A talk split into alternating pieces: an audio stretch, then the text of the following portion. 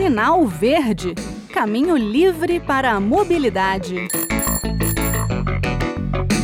Olá, o Sinal Verde de hoje aborda a psicologia de trânsito. Eu sou o Bruno Lourenço e, sem perder muito tempo, apresento a vocês o psicólogo Fábio de Cristo, que vai nos falar sobre o tema. O meu nome é Fábio de Cristo, eu sou psicólogo, pesquisador e professor na Universidade Federal do Rio Grande do Norte, na Faculdade de Ciências da Saúde do Trairi. De lá, portanto, nós conduzimos os nossos estudos, as nossas pesquisas, e então, nesse sentido, recentemente publicamos um livro, Psicologia do Trânsito e Transporte, Manual do Especialista, em que eh, buscamos então organizar uma série de assuntos e, e, uma série de pesquisas e exemplos de atuação de formas a subsidiar a, o trabalho do psicólogo do trânsito e transporte. Mas exatamente o que faz um psicólogo de trânsito e quais os maiores desafios para esses profissionais? É uma área da psicologia que se dedica então a estudar e atuar, a intervir nessa temática tão importante que é a mobilidade uh, nas nossas vidas, né? que exerce uma influência em vários aspectos que, que são relevantes da sociedade, né? como o trabalho, o lazer, a, a família, né? que são aspectos que são importantes, o deslocamento humano. Né? Existe aí um, um, um, período de tempo muito curto entre perceber as informações e o indivíduo se comportar. Isso acontece então a todo momento em segundos. Então o psicólogo precisa desses indicadores psicológicos e comportamentais para então é, decidir sobre a aptidão ou não daquele indivíduo em determinado momento né, para conduzir. E nesse sentido, então, o, o, psicólogo tem informações sobre um determinado momento, sobre aspectos psicológicos comportamentais, que podem, então, é, indicar ou contraindicar né, uma pessoa para dirigir em determinado momento. Então, nesse sentido, o psicólogo exerce, né, coloca em prática, na verdade, né, um anseio da sociedade por segurança no trânsito, né?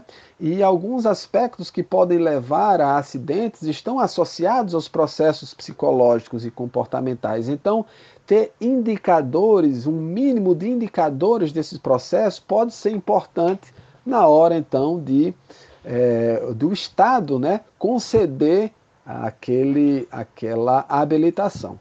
Então, a avaliação psicológica, né, ela precisa de um tempo em que o psicólogo precisa aplicar as suas técnicas, analisar aquelas informações, integrar aquelas informações para chegar a uma conclusão. Aqui, é, é, os resultados não são feitos, não são feitos, né, em passe de mágica. Eles requerem um tempo, uma reflexão para chegar a uma conclusão fundamentada.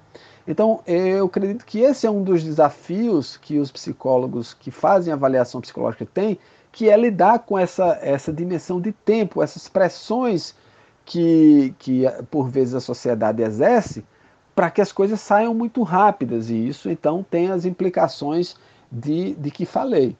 Então, por vezes, é, os profissionais podem ser então é, mal vistos nesse sentido, né, porque estão é, muitas vezes entre o candidato e o benefício que ele deseja atingir, é, obter, que é a habilitação.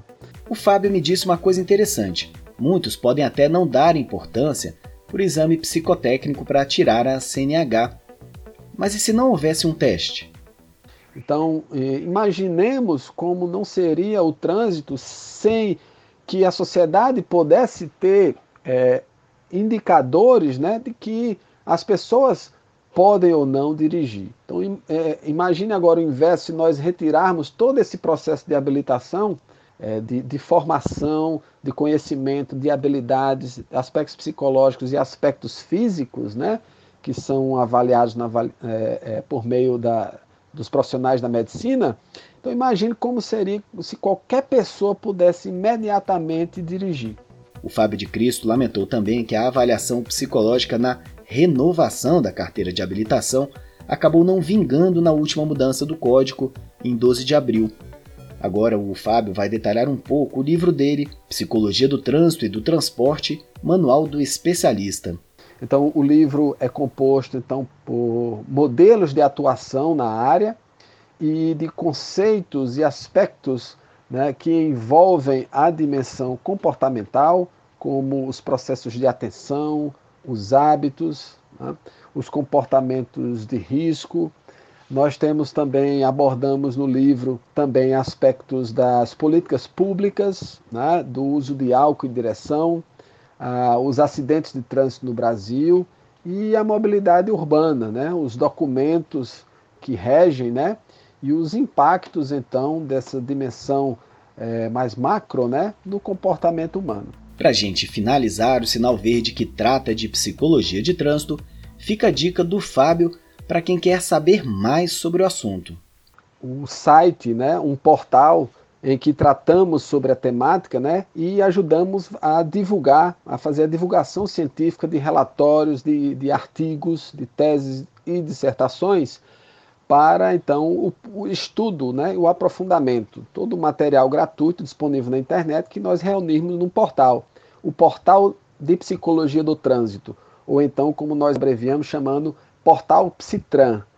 Então as pessoas que quiserem conhecer mais sobre a área de psicologia de trânsito e transporte e também sobre o meu trabalho poderão entrar no site www.portalpsitran.com.br e lá vocês terão a possibilidade de conhecer mais sobre o universo da psicologia de trânsito e transporte. Bem, o Sinal Verde fica por aqui.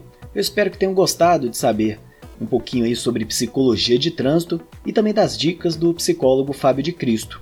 E não se esqueçam, hein? Querem entrar em contato com a gente? O e-mail é radio@senado.leg.br e o WhatsApp da Rádio Senado é 61 98611 9591. Um abraço a todos e até a próxima semana. Sinal Verde Caminho livre para a mobilidade.